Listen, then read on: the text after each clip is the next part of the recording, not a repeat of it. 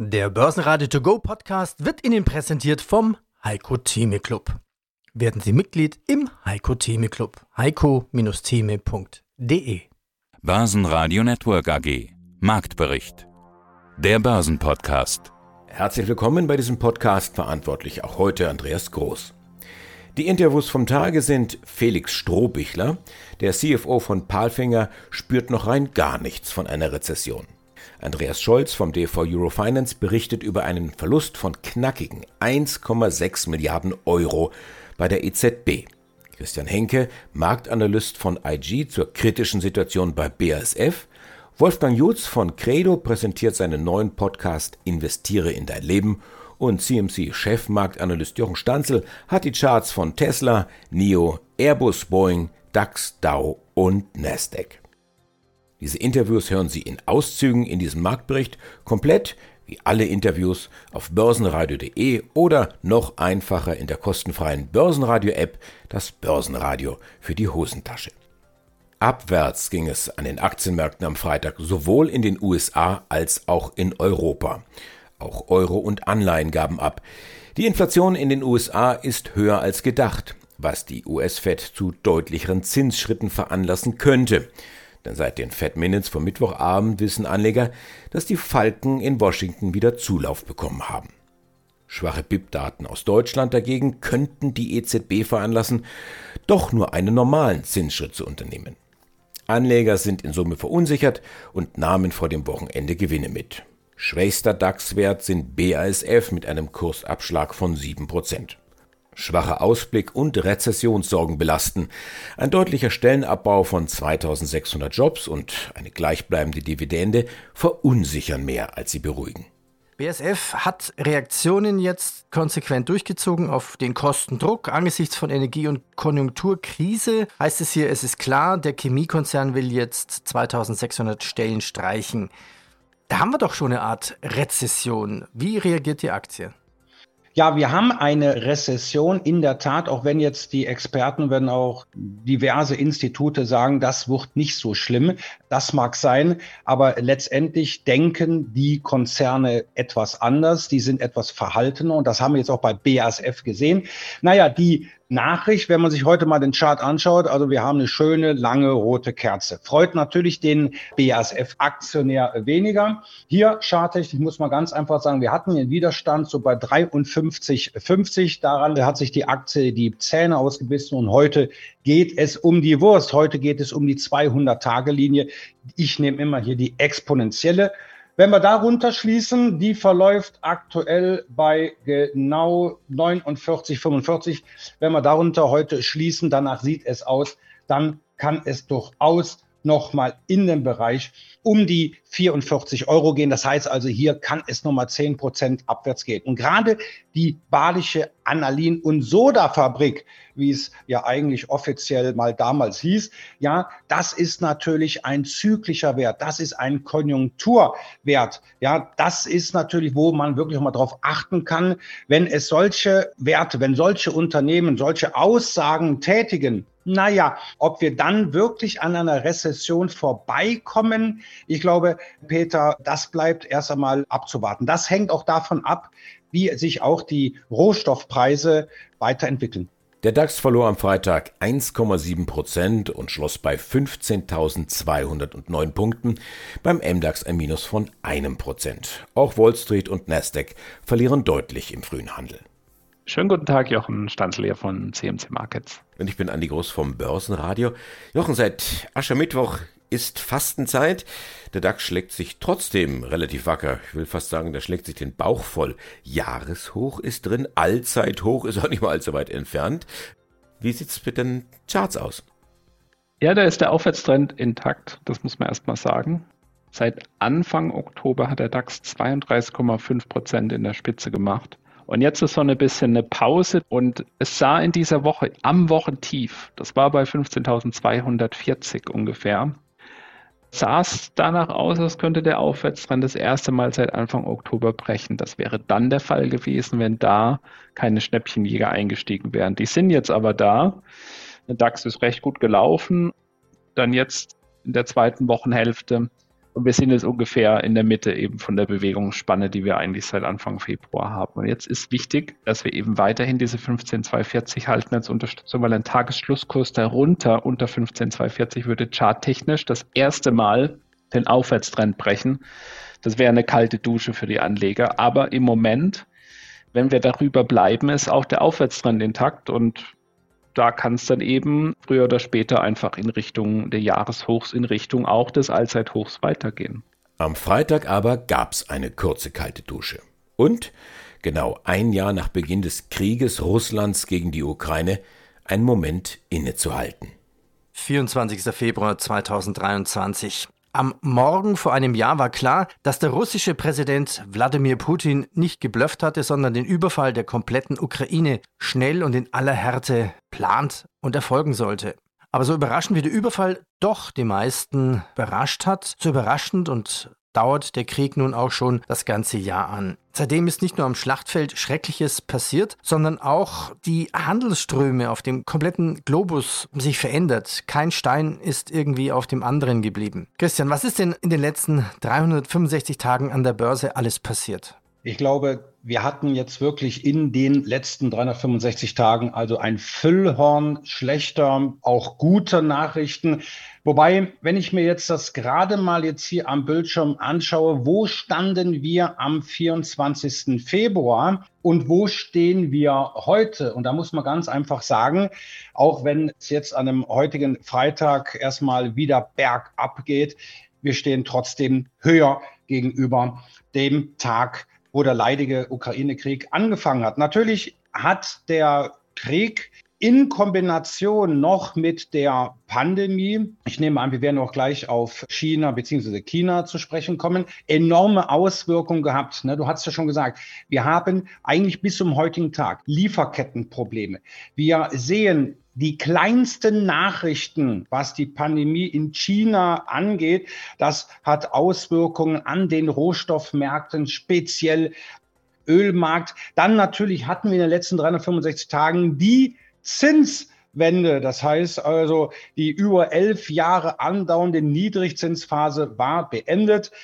Ja, jetzt natürlich die Frage, ja, wann endet denn jetzt diese Phase steigender Zinsen ist das jetzt wie vielleicht noch in den 80er, 90er Jahren jetzt die Kehrtwende zu einer langfristigen Zinswende nach oben oder war das jetzt hier nur mal ja, temporär ein Ausrutscher in Zeiten höherer Zinsen? Also wie gesagt, es hat sich wirklich einiges in den letzten 365 Tagen ist geschehen, ist passiert. Aber wenn wir uns dann nachher jetzt mal so die einzelnen Assetklassen anschauen und jetzt speziell am deutschen Leitindex, und wir werden ja auch, Peter, auch über die derzeitige Outperformance der europäischen Aktienmärkte gegenüber der Wall Street, was ja auch in der Vergangenheit, na, würde ich mal sagen, recht selten vorkam. Darüber werden wir sprechen. Fakt ist, der DAX liegt aktuell an dem heutigen Tag höher als noch vor einem Jahr. Der Krieg hat so ziemlich alles über den Haufen geworfen und in Frage gestellt, was lange Jahre als gesetzt und sicher galt. Droht jetzt auch die EZB zu kippen? Ja, mein Name ist Andreas Scholz vom Finanzplatz Frankfurt. Freue mich auf unseren Eurofinance Weekly Podcast rund um die Themen Geldpolitik, Devisenmärkte und natürlich auch Banken. Die Zinswende, die hat ja die Gewinne auch der EZB aufgefressen und zwar so radikal, dass für 2022 jetzt sogar knackiger Verlust vermeldet wurde. Ja, das ist eine spannende Sache. Also Zeitenwende muss man festhalten, auch für die Notenbanken. Also die Zeit, dass die Notenbanken sowas waren wie der Goldesel für die Finanzminister, das ist erstmal Andreas vorbei. Die EZB hat für einige ein bisschen überraschend einen Verlust vermeldet von immerhin 1,6 Milliarden Euro für das Jahr 2022. Also eine klassische private Geschäftsbank wäre dann schon sozusagen pleite. Jetzt ist es so, dass die EZB ordentliche Rückstellungen hat. Die hat also Geld zur Seite gelegt. Das sind immerhin noch mehr als sechs Milliarden Euro. Das heißt, mit dieser großen Summe an Rückstellungen kann sie sozusagen diesen Verlust wieder ausgleichen. Aber es gibt keinen Gewinn für die nationalen Notenbanken. Normalerweise wird er dann verteilt. Das heißt, da kann nichts verteilt werden. Wie kommt das? Es ist eigentlich ganz klar. Wir haben ja die EZB immer auf der Käuferseite gesehen gesehen. Aber in der Krise, in der Pandemie hat sie sehr viele Anleihen aufgekauft, Staatsanleihen. Für diese Anleihen, die sie gekauft hat, bekommt sie nur mickrige Zinsen. Teilweise muss sie sogar was dafür bezahlen, weil es negative Zinsen waren. Auf der anderen Seite, wenn jetzt die Banken Geld bei der EZB parken, jetzt bekommen auf einmal die Banken Geld von der EZB. Deswegen sprechen wir ja vom sogenannten Einlagesatz. Der Einlagesatz bei der EZB liegt im Moment bei 2,5 Prozent. Der war in der Krise im Minus mit 0,5 Prozent. Da habe ich immer gerne von der Parkgebühr gesprochen. Wenn Banken Geld bei der EZB geparkt haben, dann mussten sie dafür etwas bezahlen. Jetzt muss die EZB den Banken bis zu 2,5 Prozent zahlen. Gleichzeitig bekommt sie aber nur mickrige Zinsen von den Staatsanleihen, also auf der Einnahmeseite. Und das bedeutet, sie hat eine negative Zinsmarge und das kostet entsprechend Geld. Hinzu kommt, Andreas, die Kurse der Anleihen die sind ja ordentlich abgerauscht. Noch schlimmer würde es die EZB treffen, wenn sie die Anleihen, die sie im Besitz hat, zu Marktpreisen bilanzieren müsste. Das, dann wäre der Verlust also in einer mehrfachen Milliardenhöhe. Das haben wir übrigens in der Schweiz gesehen. Die Schweizerische Notenbank, die SNB, die muss ihre Bestände zu Marktpreisen bewerten. Und das hat in der Schweiz dazu geführt, dass die SNB einen Verlust ausweist in Höhe von 133 Milliarden Euro. Das ist ein Wahnsinn. Ja, also insofern im Vergleich dazu muten diese 1,6 Milliarden Euro noch wenig an. Aber wie gesagt, es sind Verluste und das wird die nächsten Jahre auch so weitergehen. Also diese Zinswende bedeutet eine Milliardenverlustsituation für die EZB. Und das bedeutet dann für die nationalen Notenbanken, auch für die Deutsche Bundesbank ein ähnliches. Auch die Deutsche Bundesbank wird enorme Verluste vermelden. Und das bedeutet im letzten Schritt für den Steuerzahler oder für den Bundesfinanzminister, er bekommt kein, kein Geld mehr von der Notenbank.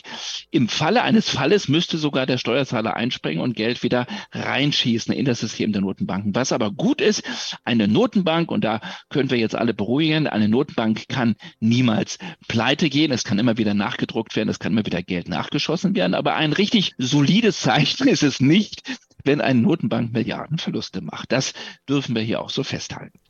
Innehalten und reflektieren, das ist jetzt geboten. Im neuen Podcast Investiere in dein Leben von Credo Vermögensmanagement spricht Speaker und Autor Johannes Hertel genau über diese wichtigen Themen. I love Zukunft, so sein Credo die Entwicklungsschritte in die Zukunft hinein, ja, wie kann ich das fassen, die Zukunft erfassen? Welche Schritte müsste man da gehen? Es ist wirklich damit, glaube ich, schon zwei große Ebenen. Das eine ist, wenn man wirklich unternehmerisch denkt und beruflich und das andere ist eigentlich im eigenen, im privaten. Und ich glaube, für beides gibt es so einen drei- oder vier Schritt. Das erste ist, es beginnt immer mit einem Ausbrechen aus der jetzigen Routine. Ne? Also wenn ich nicht eine Zeit habe zu reflektieren, Moment, in was bin ich denn gerade drin und passt es für mich gerade, dann bleibe ich in einem, in einem ewigen in einem ewigen Getriebe. Und es ist erstaunlich, vorher hast du, Wolfgang, gesagt, dass wir die Sicherheit oft mehr schätzen als die Freiheit. Ich glaube, das stimmt generell ganz oft. Ich glaube, wenn Menschen sich ehrlich die Frage stellen würden, bin ich in dem jetzigen Beruf wirklich zufrieden? Ist das das, was ich möchte? Ist das das, was ich auch gut kann? Wenn sie Einhalt nehmen würden und auch in ihrer Lebensvision, in ihrer Lebensstrategie, dann kämen sie vielleicht auf Dinge, wo, hey, an der und der Stelle bin ich wie, wie der Bär in der Fabrik. Also das, mhm. das erste Moment muss immer ein Innehalten sein und auch ein zur Stille, ein inneres zur Stille kommen. Ich glaube, wir müssen zur Stille kommen. Das zweite ist ein, ich würde sagen, ein, ein, ein mutiges Analysieren aus was will und kann ich wirklich ausbrechen. Denn gerade wenn wir über Startups sprechen, ich kenne natürlich und ihr kennt die auch, es gibt auch Leute, die sich einfach maßlos überschätzen. Ne? Also ich würde keinesfalls sagen, aus dem zweiten, aus dem ersten Gefühl, oder oh, ich bin in meiner Beziehung, ich bin in meiner Ehe, fühle ich mich eingeengt, oder beim Job fühle ich mich eingeengt. Ja, jeder fühlt sich mal eingeengt. Das ist ein Stück weit auch normal. Ne? Der zweite Schritt muss ein sorgsames Analysieren der eigenen Werte und Prioritäten sein. Deswegen ist die Sinnfrage da elementar wichtig. Ich glaube, dass sowohl im privaten Umfeld oder im privaten Leben, als auch in einem unternehmerischen. Die Frage, an was glaube ich denn? Was ist mir wirklich wichtig? Für was bin ich bereit, mein Leben in die Waagschale zu werfen? Diese Frage ist elementar und die muss ich dann auch rational und auch mit guten Ratgebern lösen. Zum Beispiel, dass ich mir von außen sagen lasse, Johannes, du hast vielleicht eine Vision, professioneller Töpfer zu werden, aber dafür bist du nicht gut genug. Oder zu sagen, ja, du fühlst dich da und da vielleicht ist hingezogen, aber das heißt doch noch nicht, dass du deine Ehe über Bord werfen musst oder so, um so Beispiele zu machen. Mhm. Und, dann der, und dann der dritte Schritt, der ist dann wirklich das Unbequeme, das eiskalte Konfrontieren mit, Wolfgang, wie du auch sagst, mit einem Langzeitplan, ein Ziel verfolgen, zu sagen, obwohl meine Angst mich in eine andere Richtung weist, gehe ich beständig Schritte. Und ich glaube, die drei Punkte, die ich jetzt gesagt habe, die sind ein bisschen abstrakt, aber die lassen sich sowohl auf persönliche Neuorientierungsprozesse als auch auf berufliche irgendwie anwenden. Apropos beruflich, in dieser Woche hatten wir erfahren, dass Airbus kräftig Mitarbeiter einstellt. Boeing dagegen hat eher Probleme. Jochen Stanzlehr von CMC Markets. Boeing hat schon wieder Ärger mit dem Alp Dreamliner. Wie sieht's da aus? Oder ist Airbus irgendwo doch die bessere Alternative? Dort wird ja massiv eingestellt, hatte ich die Woche gelesen. Tatsächlich ist charttechnisch die Boeing-Aktie auch langweilig. Wir haben ja den großen Absturz gehabt 2020 und sie hat sich dann wieder ein bisschen erholt gehabt, aber ist so irgendwo jetzt im Mittelfeld zwischen Absturz und, und Erholung, also kurstechnisch im Bereich von 200 Dollar. Alles unter 231 Dollar ist der Deckel drauf, alles über 186 Dollar. Da ist ein Boden entstanden nach dem Absturz 2020. Also wir haben so eine Handelsspanne zwischen 186 bis 231 Dollar, die so als neutral irgendwie zu bezeichnen ist. Wir sind jetzt da dazwischen ungefähr ziemlich genau in der Mitte bei 208 Dollar. Also da tut sich nicht so arg viel. Tatsächlich sieht die Airbus da schon besser aus. Die haben nämlich jetzt gerade in dieser Woche bei der Eröffnung ein neues Bewegungshoch gemacht, das höchste seit der Woche vom 22. Februar 2020. Die Aktie hat sich deutlich erholt von 48 Euro auf jetzt 124 Euro. Wohlgemerkt, ich vergleiche da das März-Tief 2020 mit dem letzten Stand. Und charttechnisch ist da auch im Jahr 2020 ein Boden entstanden und der Aufwärtstrend ist intakt, eben durch das starke Kursplus von letzter Woche. Da ging es ja deutlich über die 120 Euro Marke auf ein neues Bewegungshoch. Sind wir da in einem intakten Aufwärtstrend bei der Airbus? Damit sieht sie eben viel besser aus als die Boeing. Nach oben wäre eine weitere Kurszielberechnung da aber 145 Euro und 53 Cent als mögliches Rallye-Ziel nach oben, solange wir über der 118 bleiben. Ansonsten droht hier ein weiterer Rutsch auf 100. Aber im Moment ist der Aufwärtstrend intakt. Und das Fazit ist, wenn man die beiden vergleicht, Airbus sieht viel besser aus charttechnisch als Boeing. Keinen Chart, aber Zahlen haben wir jetzt von Palfinger aus Österreich. Guten Tag, mein Name ist Felix Strohbichler, CFO der Palfinger AG. Ja, und aus dem Börsenradiostudio Peter Heinrich. Guten Morgen. 2022 Rekordumsatz von 2,23 Milliarden Euro. Gratulation. Das Konzernergebnis liegt mit 17,6 Prozent unter dem Vorjahr bei 71,4 Millionen Euro. 2022 ein verrücktes Jahr im Rückblick von Ihnen. Wie traf Palfinger? Kriegsfolgen, Hackerangriffe, Lieferkettenschwierigkeiten, Energiepreisexplosionen, Inflation. Und dann gab es ja immer noch großflächige Null-Covid-Politik, Lockdowns in China.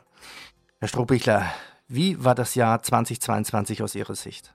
Ja, Sie haben es ja gut zusammengefasst. Das war ein Jahr mit vielen Krisen, die uns gleichzeitig getroffen haben. Natürlich die massivste Krise war der Angriff Russlands auf die Ukraine. Und das zum einen eine humanitäre Katastrophe, aber zum anderen hat uns das wirtschaftlich massiv getroffen. Wir haben Ende des Jahres 2021 wie viele andere geglaubt, dass sich die Kostensituation speziell bei den Rohstoffkosten normalisieren, verbessern würde, haben dementsprechend nicht langfristig die Kosten abgesichert und waren dann gezwungen, im Prinzip nach dem Angriff auf die Ukraine zu sehr hohen Kosten Verträge abzuschließen, hatten dementsprechend stark steigende Kosten im Jahr 2022. Die konnten wir aufgrund eines extrem hohen Auftragsstands aber nicht unmittelbar weitergeben. Und dadurch ergab sich jetzt in Prozent ein gewisser Rückgang der Profitabilität. Es ist uns aber gelungen, durch einen hohen Output und durch Pushen des Umsatzes am Ende ein EBIT zu erreichen, das ganz nah am Rekordjahr 2021 zu liegen gekommen ist. Rückfrage. Sie haben auch ein flexibles Preismodell Dynamic Pricing eingeführt. Wie funktioniert es? Das Dynamic Pricing ist die Antwort auf die Volatilität, die wir im letzten Jahr erlebt haben und erlaubt es uns, Kostensteigerungen in der Zukunft unmittelbarer an den Markt weiterzugeben. Das heißt, dass mittlerweile die Aufträge, die in diesem Jahr abgearbeitet werden, zu einem guten Teil an einen Index gekoppelt sind. Und wenn dieser Index, der unsere Kosten sehr gut reflektiert, steigt, dann steigen auch die Preise entsprechend und die Kunden haben eine volle Transparenz. Auf der Auftragsbestätigung gibt es einen QR-Code und mit diesem kann man abrufen, wo steht der aktuelle Index. Es ist nicht ein Palfinger-Index, es ist ein allgemeiner Index, der öffentlich zugänglich ist und damit ist das sehr transparent für unsere Kunden. Und die machen einfach mit. Natürlich ist das eine Umstellung für den Markt. Das ist nichts, was es in dieser Industrie vorher schon gegeben hat. Allerdings war das Verständnis nicht bei allen, aber doch bei vielen Kunden gegeben, dass hier einfach aufgrund dieser Entwicklungen es notwendig ist, andere Modelle einzuführen. Die Interviews in voller Länge hören Sie jeweils bei uns im laufenden Programm bei börsenradio.de oder in der kostenlosen App. Das Team vom Börsenradio wünscht Ihnen jetzt ein gutes Händchen bei all Ihren Investmententscheidungen. Für Sie am Mikrofon heute Andi Groß. Börsenradio Network AG. Marktbericht. Der Börsenpodcast. Der Börsenradio To Go Podcast wurde Ihnen präsentiert vom Heiko Theme Club. Werden Sie Mitglied im Heiko Theme Club. heiko-theme.de D.